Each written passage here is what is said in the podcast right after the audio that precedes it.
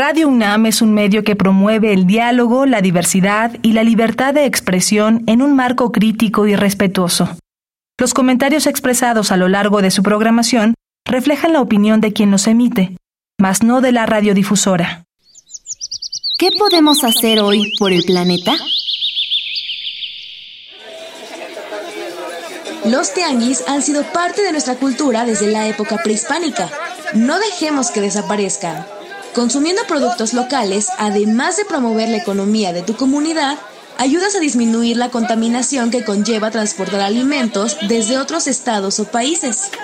Ayudándonos entre nosotras y nosotros, también podemos ayudar al medio ambiente.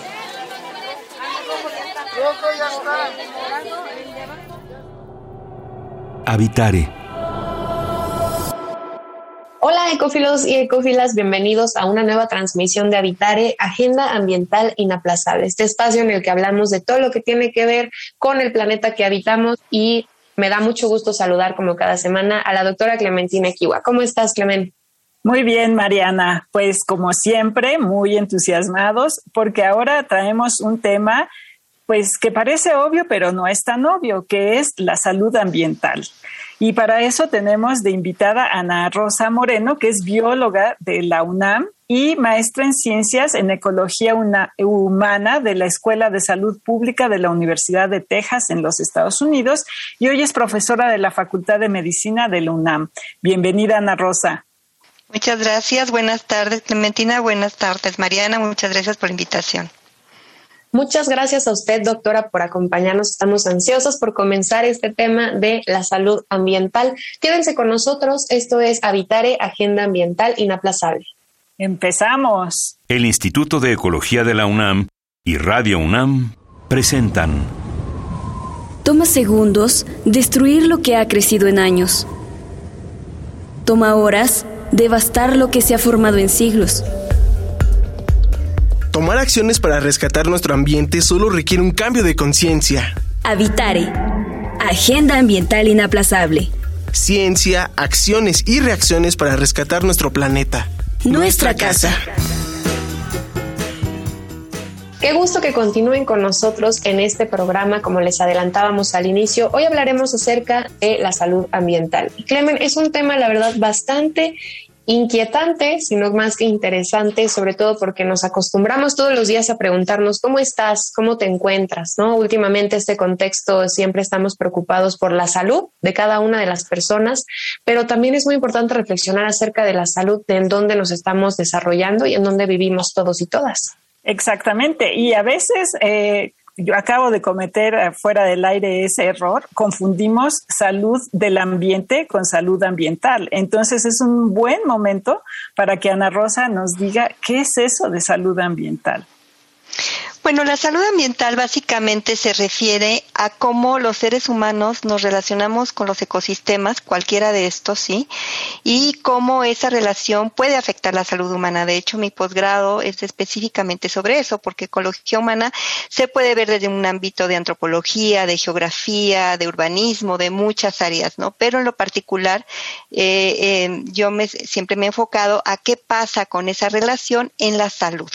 Entonces, hay muchísimas ejemplos de, esto, ¿no? O sea, cómo eh, a lo largo de la historia los seres humanos hemos eh, manejado el medio ambiente y cómo esas, esas alteraciones ambientales han causado ciertos impactos de salud. Por ejemplo, desde el punto de vista histórico, en el momento que nosotros empezamos a domesticar los animales, los patógenos que tenían esos animales, pues obviamente pudieron brincar al ser humano y entonces enfermarnos de algo que antes pues no era era común.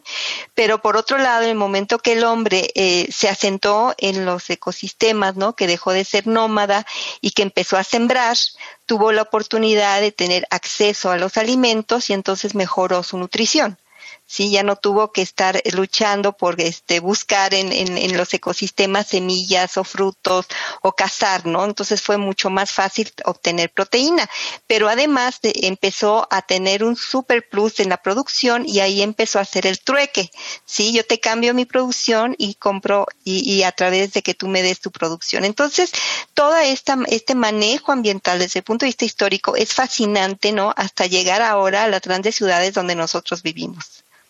Y no es lo mismo vivir aquí que vivir en Nueva York o que vivir en, en Tailandia, ¿no? En Bangkok o, o, que vivir, por ejemplo, en Cusco, ¿no? O sea, cada uno de los lugares tiene sus características fisiográficas, tiene sus características climáticas, este, de flora, de fauna, pero además de la propia cultura, ¿no? Entonces hay muchos elementos que van matizando cómo la relación del ser humano se da con su ambiente y cómo esto puede tener afectaciones. Y la más clara y obvia, pues es lo que hemos vivido en el último año con la pandemia.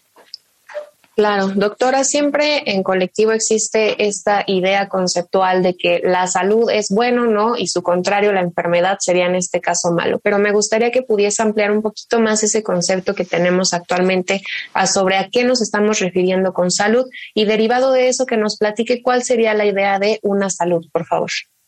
Bueno, la salud, la, la Organización Mundial de la, de, la, Salud tiene una serie de definiciones. A mí no me gusta casarme con definiciones, ¿no? Porque muchas veces son muy rígidas y al ser rígidas hay muchos aspectos que no caben, ¿no? Yo creo que en la medida que un ser humano tiene la capacidad cada día de sentirse, eh, sentirse completo, de sentirse ágil, de sentirse eh, que puede hacer sus actividades cotidianas, pero que mentalmente también está en un equilibrio, está en una paz, está en el, en el disfrute de cada día de amanecer y decir, adelante, yo creo que es una persona que él siente que tiene esas características de salud, porque hay personas que uno puede decir, si yo le tomo sangre y está en los parámetros, y si, y si la peso y la mide está en los parámetros, pero a lo mejor se siente infeliz y se siente enfermo, porque además sabemos también cómo las emociones, sí, son una, una posibilidad de que las personas se enfermen, ¿no? Yo siempre les digo a mis alumnos, eh, emociones que no son, que no se sanan, ¿no?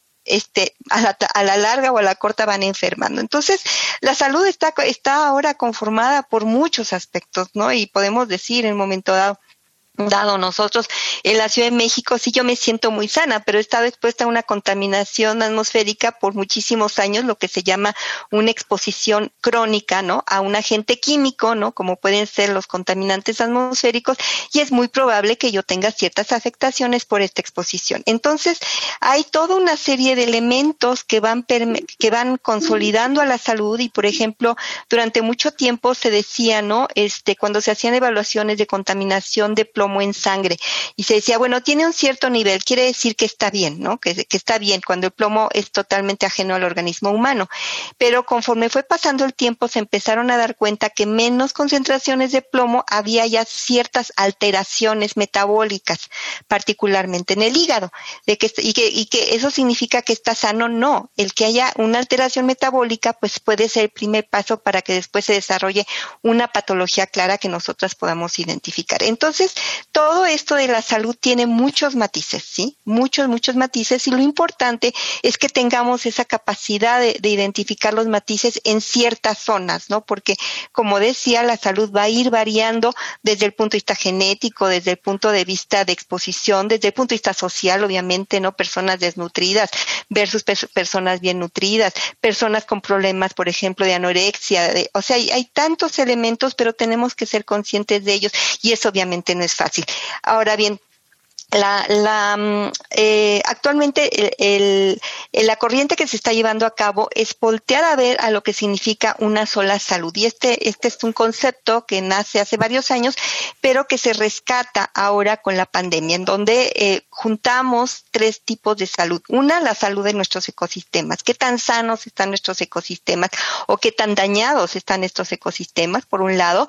Por otro lado, lo que sería la salud animal, ¿sí? Ese, todos los problemas que hay, por ejemplo, con la pérdida de, biodiversidad, con el daño de especies, con la explotación de las especies y por otro lado la salud humana. Entonces, el conformar una sola salud es poner en equilibrio estas tres, estos tres tipos de salud que son interdependientes permanentemente. Sí, es, eh, es eh, indispensable que, que, nos reconciliemos con la naturaleza y, estemos eh, conscientes de que no somos un ente independiente.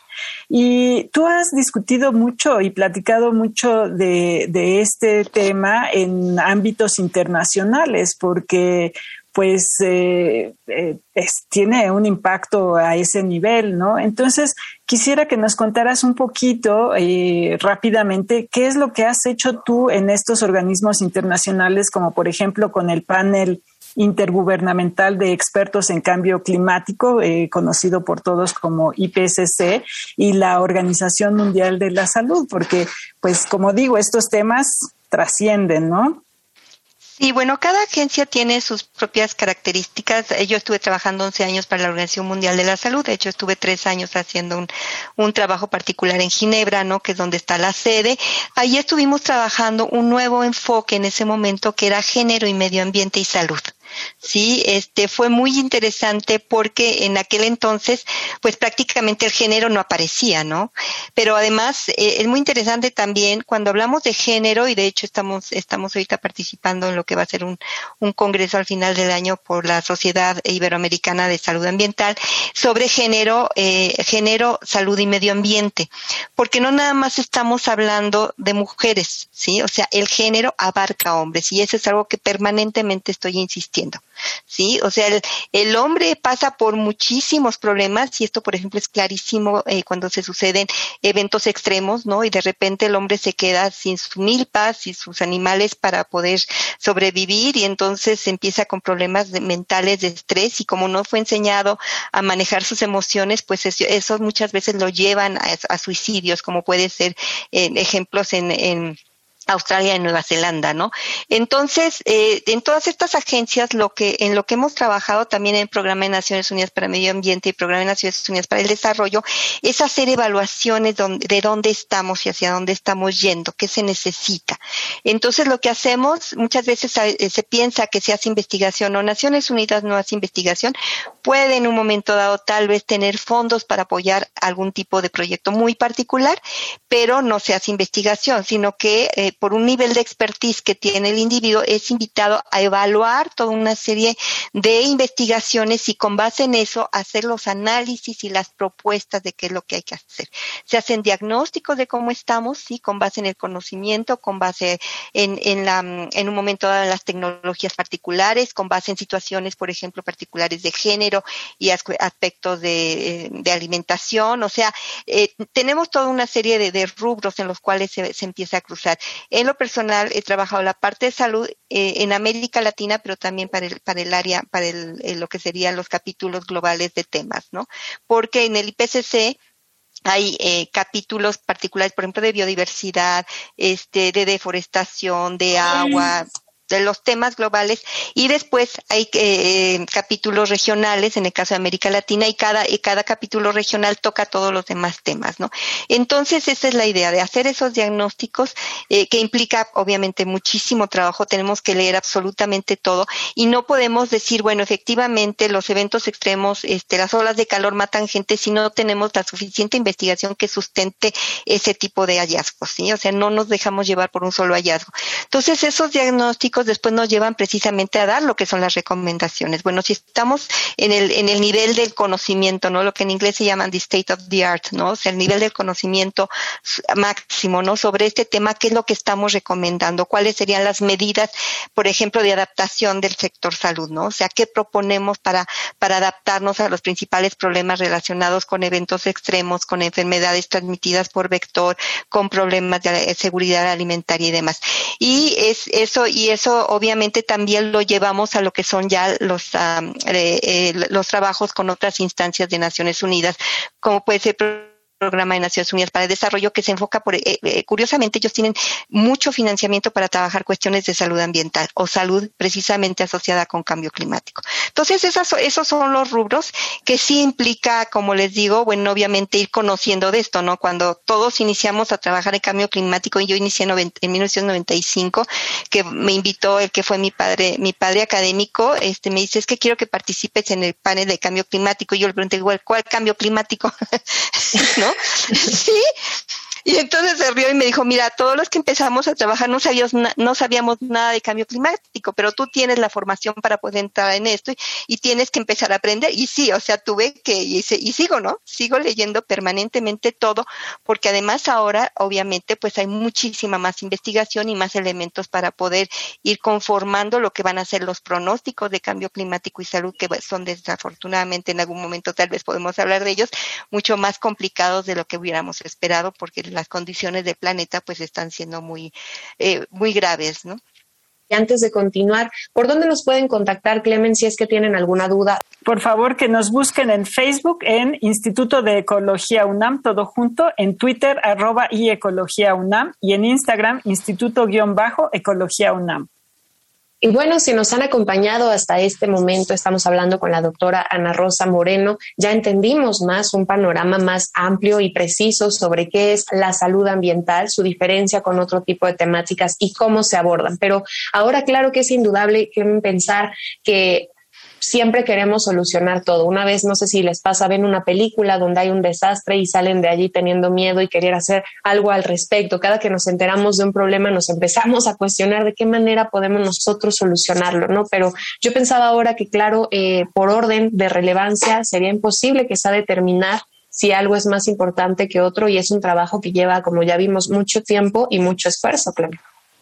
Pues sí, entonces tenemos que ir a, a, lo mejor haciendo algunas prioridades, ¿no? Dependiendo de, de, la escala, a lo mejor a la escala eh, familiar, a lo mejor cómo podemos contribuir en, en nuestra ciudad, en nuestro condominio, en nuestro país, ¿no? A ver, Ana Rosa, ¿tú cómo, qué opinas de, de cómo abordar estos problemas? Eh, pues sí, tienes razón, son muchos problemas y además eh, también tenemos que tener claro que estos problemas van a estar eh, muy bien definidos en función del lugar de donde estemos hablando. Eh, como mencioné al inicio. No es lo mismo que estemos hablando de una ciudad que esté en una playa, una ciudad que está a 2.500 metros de altura, una ciudad que está en una zona tropical versus en una zona desértica. Entonces, las, los cambios que pueden sucederse son muy diferentes, ¿no? Pero quiero rescatar que pues es una de las áreas de, mayor experiencia que tengo, los impactos de cambio climático y salud. Eh, esto es, esto es en general, ¿no? O sea, prácticamente eh, lo que es el, el, el cambio eh, climático está implicando aumento en la temperatura. Y a veces ustedes pueden decir, bueno, pero es que no es cierto porque este, este invierno fue muy amable, ¿no? Y no hizo frío. Entonces no dicen que están aumentando el calor. Pero aquí sí quiero hacer una acotación para que todo el mundo pueda más o menos entender de qué estamos hablando, ¿sí?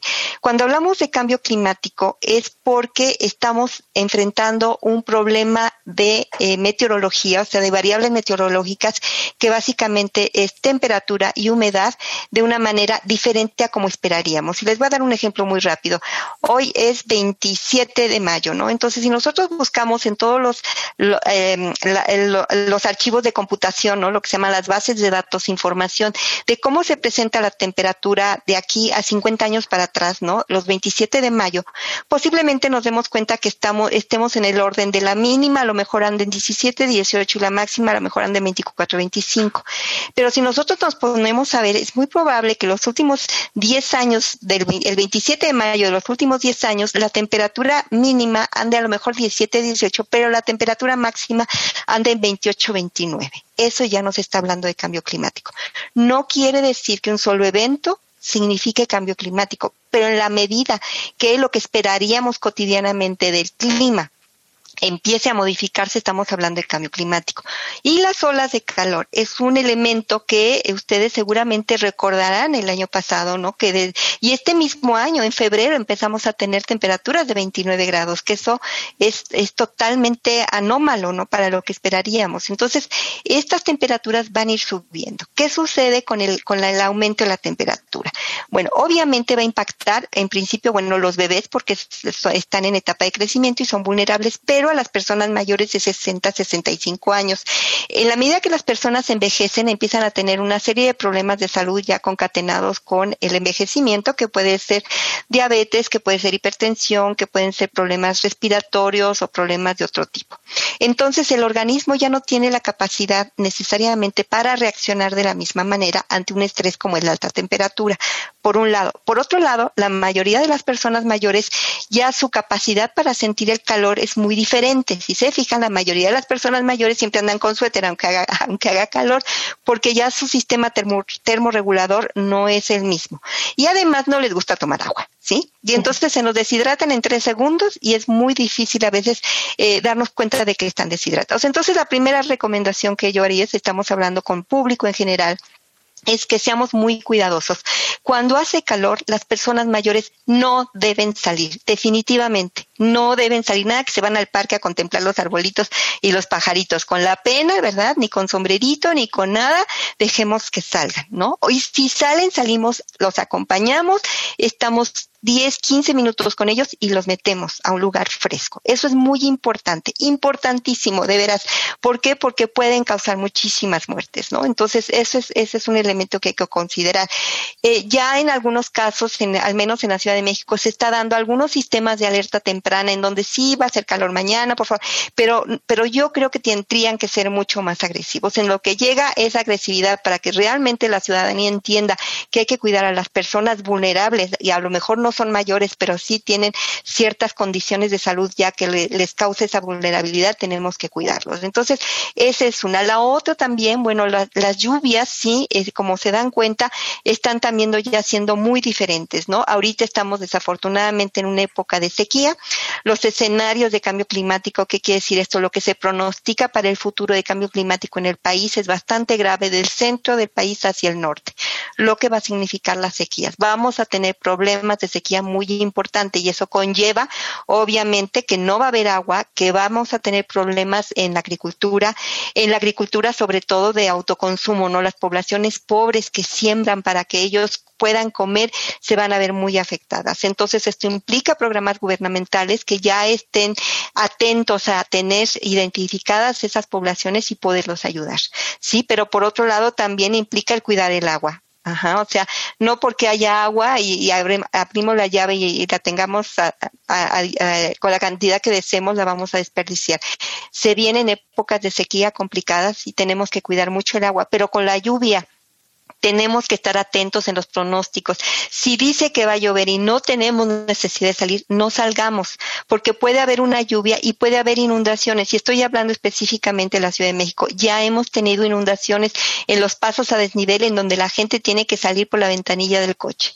¿Sí? Y si es una persona mayor o si es una persona que tenga, esté con un bebé o un niño chiquito, eso los pone en alto riesgo. Entonces tenemos que estar mucho más atentos a ese tipo de situaciones. Y esto obviamente va a depender de la ciudad donde nosotros vivamos, ¿no? Eso no es lo mismo que vivamos, por ejemplo, en las costas, ¿no? Con las costas donde pueden haber vientos muy importantes, donde se pueden caer árboles y pueden eh, causar lesiones, en donde puede haber aumento del nivel del mar también, en algunos casos ya está habiendo aumento del nivel del mar. Entonces, todas estas afectaciones se van a ver en mediano, largo plazo y las que se pueden ver a corto plazo, tenemos que estar atentos a este tipo de modificaciones, de cambios que van a ser muy agresivos.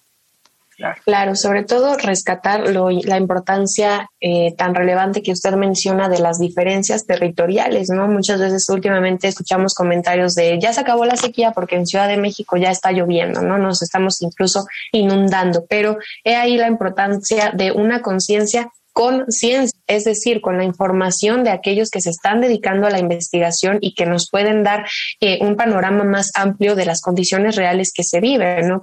muchas veces hablamos de los problemas que existen en México. Bueno, pues hay similitudes con otros territorios en el mundo. Sin embargo, como bien dice la doctora Ana Rosa Moreno, las soluciones no serán las mismas porque claro que cada lugar es diferente. Exactamente. Entonces hay que estar muy atentos a las recomendaciones gubernamentales, ¿no? A la información fidedigna, no a la información falsa para hacer las cosas correctamente por el bienestar de cada quien, ¿no? La salud, eh, pues somos todos y es, es muy importante jugar el papel que cada quien podemos jugar. Claro. Y yo, creo que la universidad con estas actividades de difusión están haciendo un trabajo excepcional y yo creo que es algo que tendría que, reforzarse también de parte de nuestra, ¿no? Tener las posibilidades de acudir a todos los tipos de público y, y, que se informe, ¿no? Porque la información la tenemos, ¿sí? Lo importante es que esa información les sea legible, atendible a toda la ciudadanía y vean ellos cuáles pueden ser sus posibles riesgos para que actúen en consecuencia. Y no es cuestión de, de espantar a nadie, sino la situación está. Y si está la información para estar atentos y prevenirlo, pues es muy fácil, ¿no? Poder actuar. Exactamente.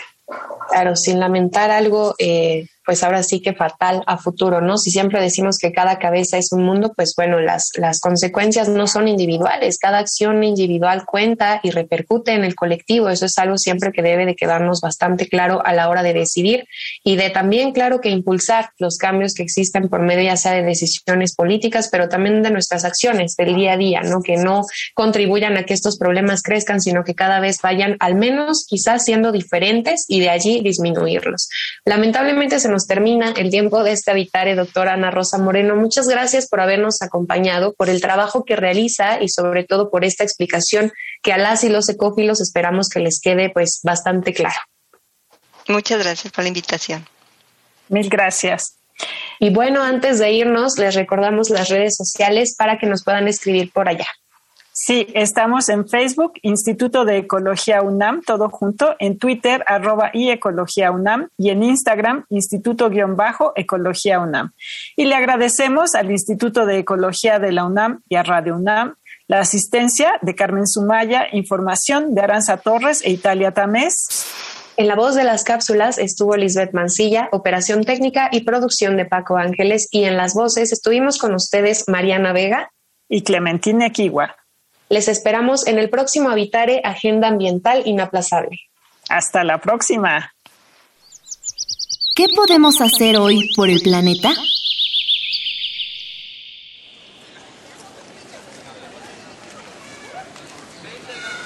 En los parques de las ciudades es común ver ardillas y palomas, que llaman nuestra atención con sus colas esponjosas y sus curr, curr. Mucha gente no puede evitar alimentarlas. Sin embargo, este acto inocente tiene una grave repercusión, pues ardillas y palomas desplazan animales nativos de la región. Evitemos alimentarlos para preservar el equilibrio de los ecosistemas.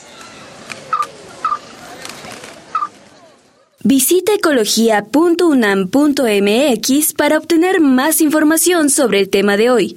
Y si quieres escuchar todas nuestras emisiones, entra a radiopodcast.unam.mx. Radio UNAM y el Instituto de Ecología de la UNAM presentaron Habitare, Agenda Ambiental Inaplazable